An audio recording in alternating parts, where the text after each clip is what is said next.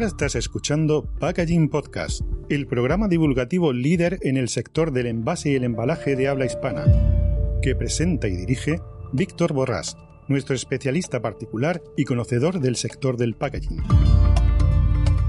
Hola, bienvenidos un martes más aquí a Packaging Podcast. Como siempre, todas las semanas intento traeros un tema de actualidad. Y hoy tenemos la suerte de compartir este espacio con nosotros y estamos con María Martínez Herrera Hernández, que es la responsable de seguridad alimentaria y medio ambiente de la Asociación Española de Distribuidores, Autoservicios y Supermercados de España, ASEDAS, que es como la conocemos todos nosotros. Para que os hagáis una idea, ASEDAS supone el 75% de la distribución alimentaria en España. Estamos hablando de más de 19.000 tiendas, más de 300.000 trabajadores y unos 10 millones de metros cuadrados de superficie.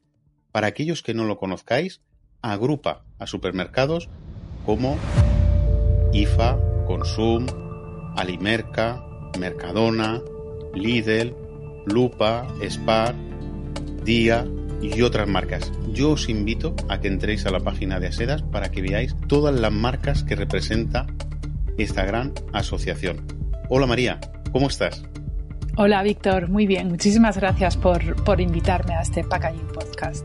Muchísimas gracias a ti porque sabemos que tienes el tiempo limitado y para aquellos que no lo sepáis, llevamos ya unas cuantas semanas intentando poder entrevistarla, pero la verdad es que la pobre tiene una agenda muy, muy apretada. Además, hoy vamos a tratar un, un tema que sé que lo hemos tratado en el canal, en el programa, durante varias ocasiones, pero siempre hemos dejado de lado la visión por parte del canal de distribución, por los supermercados, hipermercados y las tiendas. Y es la archifamosa ley del plástico y la ley de desperdicio alimentario, que me gustaría que desde un punto de vista del supermercado y de la distribución, cómo les afecta, cuáles son las problemáticas que tienen. Y ahí, por eso hemos traído hoy a María. Bueno, María, cuéntanos cómo estáis sufriendo, y lo digo ya con ese tono peyorativo, que a lo mejor no es así, ¿eh? de esta famosa ley del plástico. Con respecto a la, ley del plástico o la ley de residuos, la ley 7 barra 2022, que ya que ya conocemos todos los, los, técnicos que nos dedicamos a esto. Es verdad que, a ver, antes de que nos encerraran, ¿no? Tuvimos conocimiento de que el, gobierno quería, estaba trabajando, el tema del plástico estaba, era algo que querían modificarlo. Y ya, pues cuando conocimos el, texto de, la ley, el primer test, el primer borrador de la ley 7 2022, ahí estaba introducido el impuesto al plástico. Eh, en principio, claro, la distribución eh, bueno, pues, pues afecta a sus proveedores, sobre todo a los fabricantes de los envases que están en, en España y a los envasadores.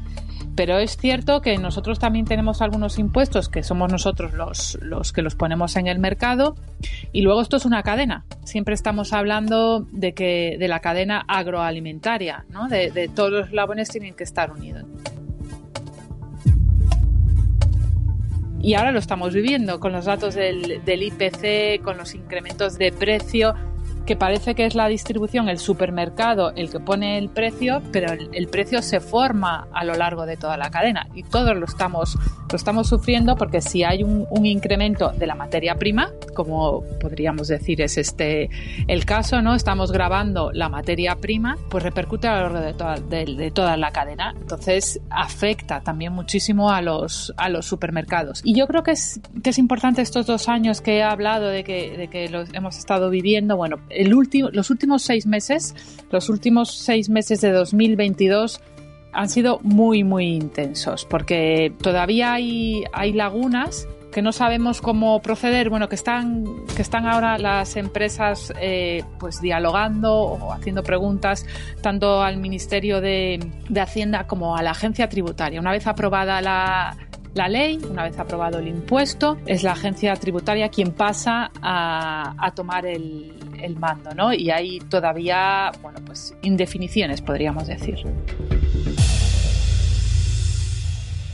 Yo que estoy al otro lado, te puedo decir que son muchísimas las cuestiones mm. que nos planteamos nosotros pero además las que nos plantean nuestros propios clientes, porque al final pues me encuentro que suministramos envases, ¿no? Que luego os llegan a vosotros con producto fresco o, mm. producto preparado y evidentemente no todo el mundo sabe cuál es la repercusión y cómo le repercute y no están ni preparados, por lo que la verdad es que es un es un maramo de, preguntas que no teníamos ni por qué tener que estar sufriéndolo si hubiera estado bien preparado o bien pensada la normativa desde, desde un inicio. Sí, este, este es el problema, ¿no? Que el, el, objetivo, o sea, aquí se ha buscado, podríamos decir, el, el objeto medioambiental, ¿no? Y entonces por eso es un impuesto a los envases de plástico no reutilizables. Sí, de un solo uso de un solo uso, claro. Entonces ahí también tenemos unas definiciones, un concepto, que yo además estoy trabajando en otra cosa interna, te das cuenta que, que los conceptos son diferentes para, para cada persona, para cada empresa, según lo que tú estás diciendo, según, según donde estés. Yo ahora con el tema este interno que estoy haciendo, me, acuerdo mucho de los profesores, ¿no? Del mérito que tienen enseñar, enseñar a leer, a, sumar, porque nuestras cabezas son muy diferentes y muy complicadas. Pues aquí pasa un poco lo mismo, ¿no? Eh, los conceptos no es lo mismo. El, el, Ministerio de Hacienda tiene un concepto diferente el de las definiciones el Ministerio de Transición Ecológica, otro concepto diferente la agencia tributaria, un inspector y ya pues, pues nosotros. Entonces, yo lo que puedo decir es que en, este, en estos primeros 23 días de entrada en vigor es verdad que está la cosa calmada. ¿Pero por qué? En, en nuestro caso, pues porque tenemos también otras, otras batallas como es el IVA, ¿no? Dentro de las empresas, de las organizaciones, el impuesto a los envases de plástico no reutilizables lo está llevando la parte fiscal y es la misma que está llevando la rebaja del IVA ¿no? a determinados productos. Entonces, están teniendo un, final y un comienzo de año muy convulso, vamos, ya es...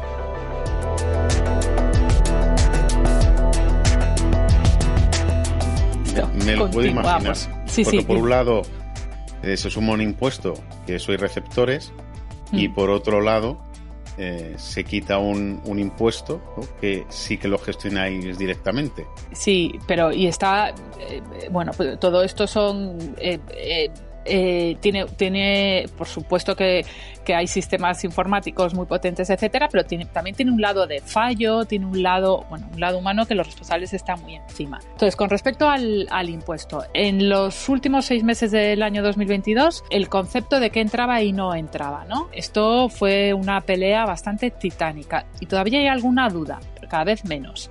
Para nosotros es, fue bueno, pues el principal problema. El segundo, al mismo nivel, eh, muchas de las empresas distribuidoras son importadoras de muchos productos. ¿no? En, España eh, tenemos la inmensa suerte de ser productor de alimentos, pero también eh, importamos otros alimentos de países de la, Unión Europea y de países terceros. Aquí es uno de los, de los grandes agujeros negros, ¿no? Porque es un impuesto que solo existe en nuestro país.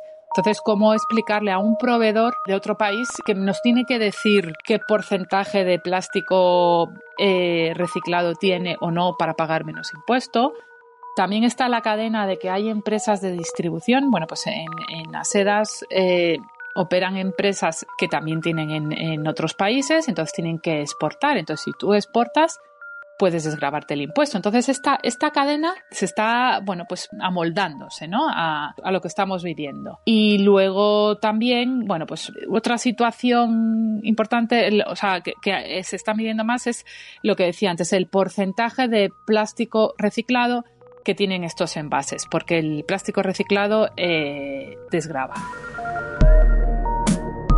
Y os está, entiendo que os está encontrando muchísimos problemas para que al final eh, los proveedores tengan la capacidad de deciroslo, porque no todos están preparados para certificar ¿no? ese tanto por ciento. Exacto, también es verdad que se, se, están barajando distintos modos de certificar este porcentaje y bueno, pues, pues estamos en esa pelea eh, además, pues es que son estamos hablando de eso, de porcentajes y después el, producto que, importas también, bueno, pues eh, cuánto plástico eh, tengo en estos envases, bueno, pues parece ser que se van a hacer estimaciones en un primer momento y bueno, si la agencia tributaria ve que puede haber fraudes, pues es cuando, cuando intervendrá. La orden ministerial del impuesto fue aprobada el día 30 de diciembre Mm. Y entonces, bueno, pues las empresas también lo están analizando porque no tienen que hacer el primer pago hasta mediados de febrero, creo que es, más o menos. Correcto, el día 20 del mes siguiente. Siempre y cuando mm. le toque ser un pago mensualizado por tipo de IVA, ¿no? Por el tamaño de empresa, pues es una empresa más pequeñita, pues trimestral, claro, al, trimestral. día 20, ¿no? Sí, entonces, bueno, pues está eh, siendo dificultoso por la, por la novedad y luego, bueno, pues nosotros desde luego hasta el último momento hemos pedido una moratoria porque no es el momento más adecuado. Y luego también viendo cuál es la situación en el resto de Europa. ¿no? Eh, ningún país tiene este impuesto y Italia, que también eh, lo había lanzado, creo que tiene una moratoria hasta 2024, mm, mediados de 2024 en un, en un principio. Correcto. Entonces, bueno, pues, pues eh, pensamos que, que no se tendría que haber, que no, no tendría que haber entrado en vigor ahora en enero de 2023.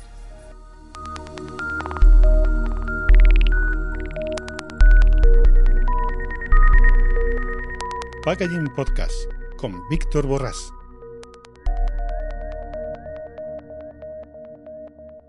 De hecho, queridos oyentes, eh, María ha contado una cosa que me gustaría hacer hincapié y es que no simplemente ellos están sufriendo, ¿vale? La, parte de la repercusión del impuesto porque son tenedores, lo van recibiendo en función de los productos que están comprando envasadores de, de aquí de, de, España, nacionales, ¿no? Sino que ellos a su vez también están importando, con lo que se, eh, se convierten en una doble figura impositiva. No simplemente para ellos es un coste, sino que además también son sujetos pasivos, con lo que también, además de ser un coste, se convierten en lo que unos capítulos anteriores decíamos que somos los propios recaudadores del propio impuesto. Además de, bueno, de la tasa del impuesto al plástico que, estamos comentando, la ley de residuos también os obliga a reservar un, espacio ¿no? para productos eh, reutilizables ¿no? o de reuso.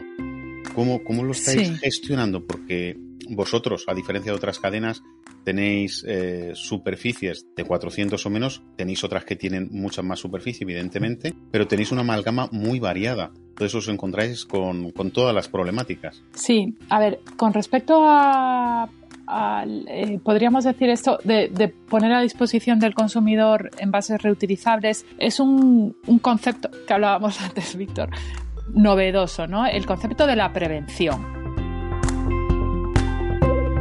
Prevenir es evitar algo, ¿no? En este caso, evitar los residuos de los envases o la utilización de, envases, ¿no? Por eso eh, la reutilización la han metido en, los artículos relacionados con la prevención. Y es un concepto muy novedoso pero muy, muy novedoso. Es, es, más, España se ha adelantado a Europa, ¿no? Ahora, en el borrador de reglamento europeo de envases y residuos de envases, también aparece esta, este concepto de, prevención. Las empresas están analizándolo primero, porque no es, no es tan, tan sencillo. ¿no? Uno de los pilares fundamentales para una empresa de distribución de alimentos es la seguridad alimentaria. Y además tenemos reglamentos europeos, el, llamado paquete de higiene, eh, eh, la ley general que, dicen en, Bruselas, la 198 del, año 2002, que además eh, siempre están como que la van a modificar, la van a modificar y están el reglamento este eh, es tan, podríamos decir, bueno que no terminan de, modificarlo del todo, ¿no? Y bueno, y, son, son varios reglamentos. Entonces, en estos reglamentos se dice que el operador económico es el responsable de la seguridad alimentaria. Y es aquí donde tenemos una línea muy fina, muy, bueno, complicada para el tema de los envases reutilizables. Entonces, hace ya varios años que, por ejemplo, en fruta y verdura, en producto no de origen animal, existen las bolsas eh, de malla reutilizable. Bueno, pues a lo mejor tendríamos que empezar por ahí, ¿no? De, fomentar la utilización de esta, de esta bolsa fina en vez de, coger las bolsas que, de sección que llamamos nosotros, ¿no? la de fruta y, verdura, y eso es una reducción de envase. Bueno, se, se están analizando varias cosas respecto, respecto a esto. No es sencillo, no es nada sencillo. Em, se ha puesto en la ley y también se ha introducido en el Real Decreto de Envases y también en, un Real Decreto que tenemos de medidas de higiene. Entonces, este Real Decreto de Higiene, que también se ha aprobado en diciembre, que es una actualización de lo que había, bueno, pues están yendo los inspectores de sanidad a las empresas un poco para ver cómo, cómo actualizan, cómo meten en sus, análisis de puntos críticos que se llama en una tienda esta nueva derivada, este nuevo concepto de reutilización para la prevención de, de, tener envases reutilizables en tienda. Son muchas aristas. Pues otra arista de este tema es el envase de vidrio. El envase de vidrio higiénicamente es bueno, se lava muy bien, tiene muchos usos, etcétera, pero tiene un, es contraproducente utilizarlo en la tienda, ¿no? Por ejemplo, en, riesgos laborales, los botes de vidrio, los envases de vidrio, tienen unas determinadas características de manejo que otro tipo de envases, porque si se rompe, los trabajadores se pueden cortar. Entonces, bueno, son, son, eh, son temas que se han puesto encima de la mesa, que se han introducido, que están en los artículos de prevención, que en algunas cosas son como y si se puede, si tal, o sea, muy en condicional, que las empresas han cogido el guante y que están trabajando en ello, pero ahora estamos analizando las, las aristas ¿no? que tiene. Me encanta lo que has dicho porque en, un momento nos has puesto todas las normativas o todas las regulaciones a los cuales os, afectan. Es decir, que no simplemente hay un, mero punto de vista, sino que al final hay que tener una visión 360 de todos y, mm. y cada uno de los factores que rodean a la implantación, por ejemplo, de un envase reutilizable, como bien has contado, con el tema de vidrio. Es decir, ya no simplemente de mm. prevención, está todo el tema de higiene. Luego, si mm. alguien de fuera trae con un vidrio, oye, ¿cómo garantiza la seguridad alimentaria o higiene de ese envase que trae alguien de fuera? Es decir, es que son un montón de condicionantes que es, muy difícil por parte del, del retailer, del oh. supermercado, ¿no? Controlar. O el pesaje, Víctor. O sea, eh, las básculas son, son muy inteligentes, ¿no? Pero claro, eh, algunas pueden tarar determinados, eh, hasta un determinado calibre, otras no. y son básculas que se revisan, que pasan sus controles de metrología cada, cada año, cada dos años, creo recordar. Y, y, bueno, es, es, complicado porque hay algunas que no pueden estar tarando cada envase que trae cada, cada consumidor, ¿no? Por eso decía, por ejemplo, las bolsas de malla em, eh, reutilizables para las secciones de fruta y, verdura y por eso la ley y los reales decretos dejan también un margen para que el operador económico decida si hay si, si, establece un procedimiento ¿eh? de, envases que se pueden traer o no y por ejemplo yo ya sé de operadores económicos que no aceptan el envase de vidrio normal. Es que mm. al final el riesgo es. Mm. Yo creo que es más alto que la ventaja que puede, que puede mm. dar a, al usuario, al consumidor final. Claro. Y es un riesgo para el trabajador. Es que estamos hablando de empresas que nosotros hay, hay un dato que desconocemos y es que 15 millones de personas hacen la compra todos los días en España, de lunes a sábado, ¿no? Entonces son 15 millones de transacciones económicas en, un super, en, todos los supermercados, ¿no? en todas las tiendas de alimentación, también hipermercados y tiendas tradicionales. Pero son 15 millones de transacciones económicas. Ojo. Mm. Que aquí estamos hablando de volumen, que no simplemente es algo sencillo donde lo podemos mm. hacer en casa, ¿no? Y que mm. tú, pues, como se dice vulgarmente, tú te lo comes y te lo guisas, pero aquí ya cuando intervienen pues 15 millones de operaciones con todos y cada uno de los riesgos que atañe esa operación en sí misma, pues lo que no puedes hacer es dejarlo al albedrío o la decisión de, la persona, porque al final hay todo, todo un punto de factores y de riesgos que hay que tener en consideración.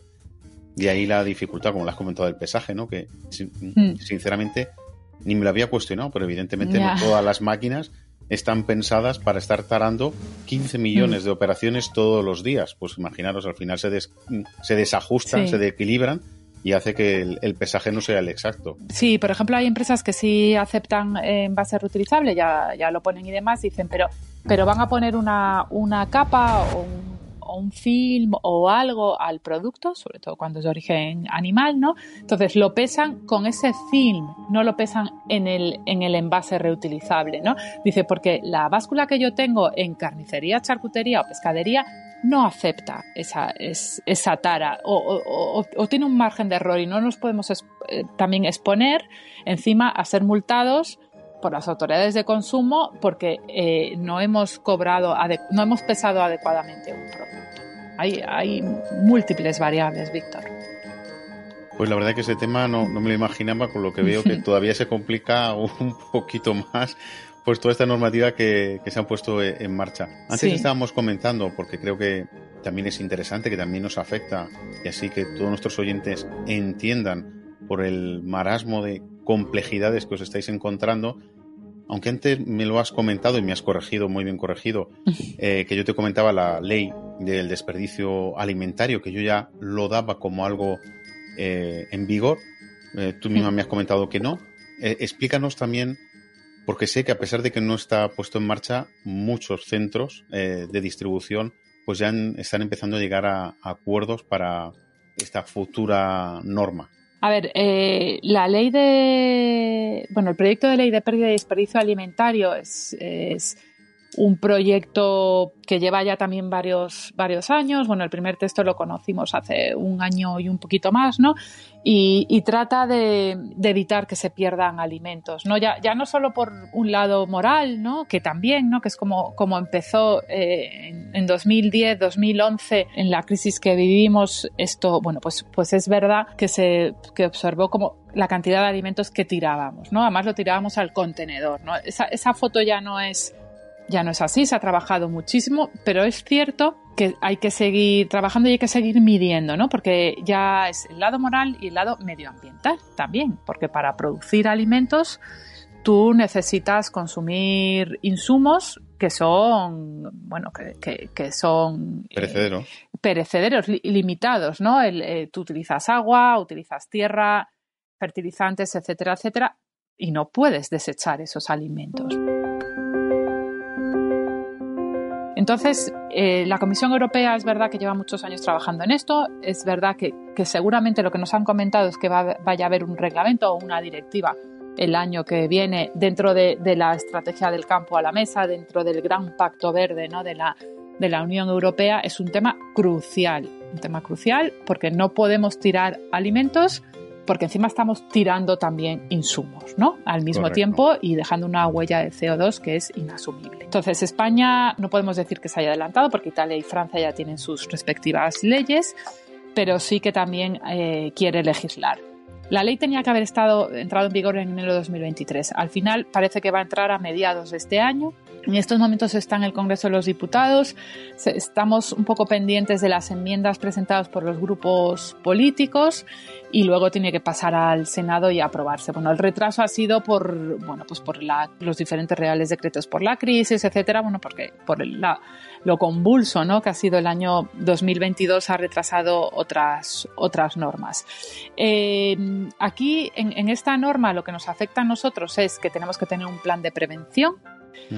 Eh, que hay que, donar eh, todo, bueno, hay, hay, una jerarquía ¿no? de lo que hay que hacer con los productos una vez que no se pueden comercializar. Nosotros aquí hemos pedido al gobierno que sea que sea algo flexible y bueno, nos han, nos han dicho que sí porque no todos los eslabones, volvemos a los eslabones de la cadena. No es, no es igual, o sea, no, tú no, no puedes donar igual en, en el sector primario que en el industrial, que en la distribución y no puedes después hacer otros tratamientos, ¿no? Pues no, no puede ser el segundo eh, la industrialización de, esos productos, bueno, para hacer productos derivados, bueno, como puede ser fruta y verdura, pues hacer mermeladas o, claro, en la distribución tú no puedes hacer mermeladas con, con, las manzanas que te sobran en una tienda porque son muy pocas. Y bueno, pues eh, hay que buscar otras fórmulas o, por ejemplo, la alimentación animal, pues lo mismo. Eh, la jerarquía esa tiene que ser un poco flexible, variable. Y en eso estamos. Mm, dime. Lo digo porque a lo mejor algunos de los oyentes no, no saben, cuando hablamos de jerarquías, ¿vale? Mm, Es que el, el gobierno, ¿vale? Dentro de esta normativa, sí, ha establecido un orden en el cual, cuáles son las, vamos a decir, las estrategias para eh, sí, que haya mm, ese menor desperdicio alimentario, ¿no? María lo que está explicando es justamente ese orden. ¿no? En, en primer lugar sería la donación, ¿vale? la Para- donación, sí. para que, para que otras personas que tienen menos recursos pues aprovechen de esos productos que están a punto de su final de, de vida pero todavía son comestibles. Luego se daría un segundo nivel, que es el comentado también María con el tema de hacer mermeladas, o un tercer nivel que es para pienso animal, o incluso un cuarto para hacer bioproductos, ¿no? Mm, Eh, es, es un poquito el- la, la escalera que se ha establecido en, en esta normativa, pero como dice María, pues lo que no tenemos en cuenta es que queda muy bonito en el papel, pero luego estamos hablando de volúmenes, ¿no? Al final, tener 19.000 tiendas, imaginaros, pues si si tuviese que ir a recoger de las 19.000 tiendas, pues eh, todo lo, digo una barbaridad, ¿no? Todas las manzanas que ya no son comestibles. Pues el coste logístico de recoger todo eso es realmente in- inviable. Aunque teóricamente se pudiese hacer una mermelada, pero es que no tiene ningún, ningún sentido porque el coste energético y de la huella de carbono seguramente sería muy, Exacto. muy superior, ¿vale?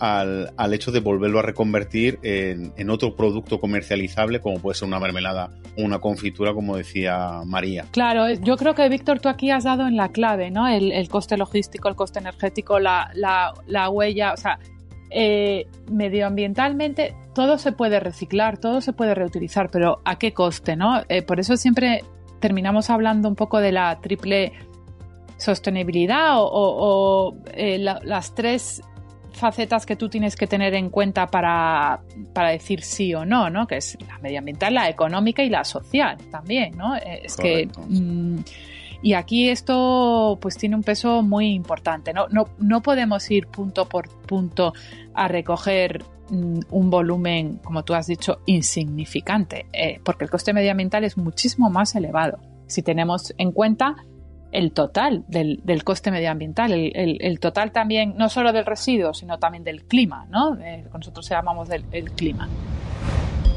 Hay excepciones eh, para empresas de distribución que no tienen que hacer el plan de prevención, como está la ley, no sabemos cómo va a quedar después de las enmiendas, pero nosotros lo que les decimos es que todas hagan su plan de prevención. Veremos, eh, bueno, que habrá que habrá empresas, habrá consultoras, habrá que ayuden a las empresas a hacer, el plan de prevención, que es poner en un papel en blanco qué es lo que están haciendo ya, que hay muchas que lo hacen y qué más se podría hacer, porque bueno, sí que sí que es verdad que se podrían hacer dependiendo de la estrategia de cada uno, bueno, pues eh, hay eh, eh, buenas iniciativas que se pueden copiar, etcétera. Y lo único de la ley que no nos que no nos gusta demasiado son la tipifica- tipificación de las sanciones, pero más que la tipificación de las sanciones, que sean las comunidades autónomas las que vayan a imponer estas sanciones y que terminemos, bueno, pues con diversas modus operandi según la, la comunidad autónoma donde estemos, ¿no? Ese es, para nosotros es un, es un problema, ¿no? Que sean 17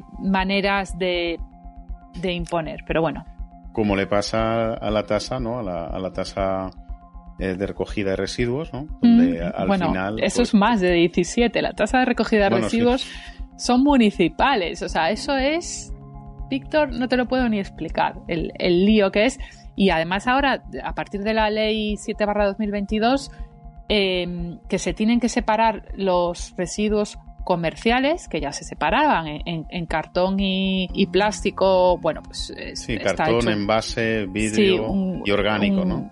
Exacto, pues el orgánico, pues este, esta poca cantidad que quedaba, además se utilizaba normalmente la, el canal municipal, ¿no? De residuo sólido urbano, eh, y ahora se tiene que separar, que se separaba, pero eh, bueno, pues vamos, vamos a ver aquí el tema de las tasas, etcétera, que ya se está pagando una tasa, pero bueno, vamos. Es, eh, va- eh, se presenta un año complicado con estas negociaciones, sí. Un año movido. De hecho, Sí. yo siempre, a ver, yo, yo creo que como filosofía, y creo que estaremos todos de acuerdo, pues que queda muy bien, ¿no? Queda, queda, queda muy bonito. pero luego hay que saberlo implementar y conocer cuál es la realidad empresarial y del sector logístico y de distribución, porque mm. el, papel todo lo aguanta, ¿no? Que, dicen, pero luego la, la, realidad y simplemente con algunos de los ejemplos que nos estás contando, nos podemos hacer una idea del, de la cantidad de trabajo extra que está suponiendo para el sector de la distribución mm. todos estos cambios normativos, que es verdad que también sufren otros sectores, ¿no? Porque el sector agrícola, que también está dentro del desperdicio alimentario, pues mm. Mm, el, pobre hombre, ¿no? El pobre agricultor que tiene un campo que también se tenga que sujetar a esta normativa, pues cómo lo va a controlar, porque muchos de ellos, salvo que sean grandes eh, empresas productoras, pues no están preparados para, para recoger ni controlar pues esas posibles mermas o esos puntos de, de posible incidencia de pérdidas de desperdicio alimentario es bastante mm. complejo, algo que en el papel se lee rápidamente, pero cuando empiezas a analizar en detalle todos y cada uno de los condicionantes o de los factores que pueden que giran alrededor de una normativa de este punto, de este tipo, perdón, pues lo hace muy muy complicado.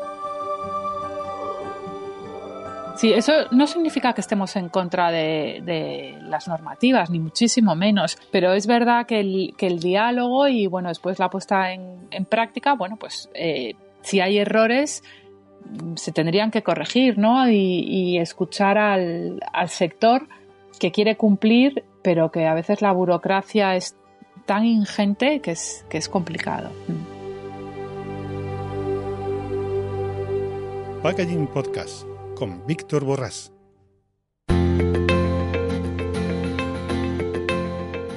Pues yo me voy a quedar con, esa frase. Al final hay que tener esa visión 360 y muchas veces es tan ingente todas las exigencias administrativas que una empresa tiene que cumplir que a veces algo que aparentemente es sencillo se convierte en algo muy complejo de, conllevar, porque son muchos los estamentos y muchas las organizaciones que intervienen dentro de una empresa, no simplemente la agencia tributaria, sino Exacto. la de higiene, sanidad, están los, eh, los inspectores de veterinario, cumplir toda la normativa de pesaje, etcétera, etcétera, etcétera. Sí, sí.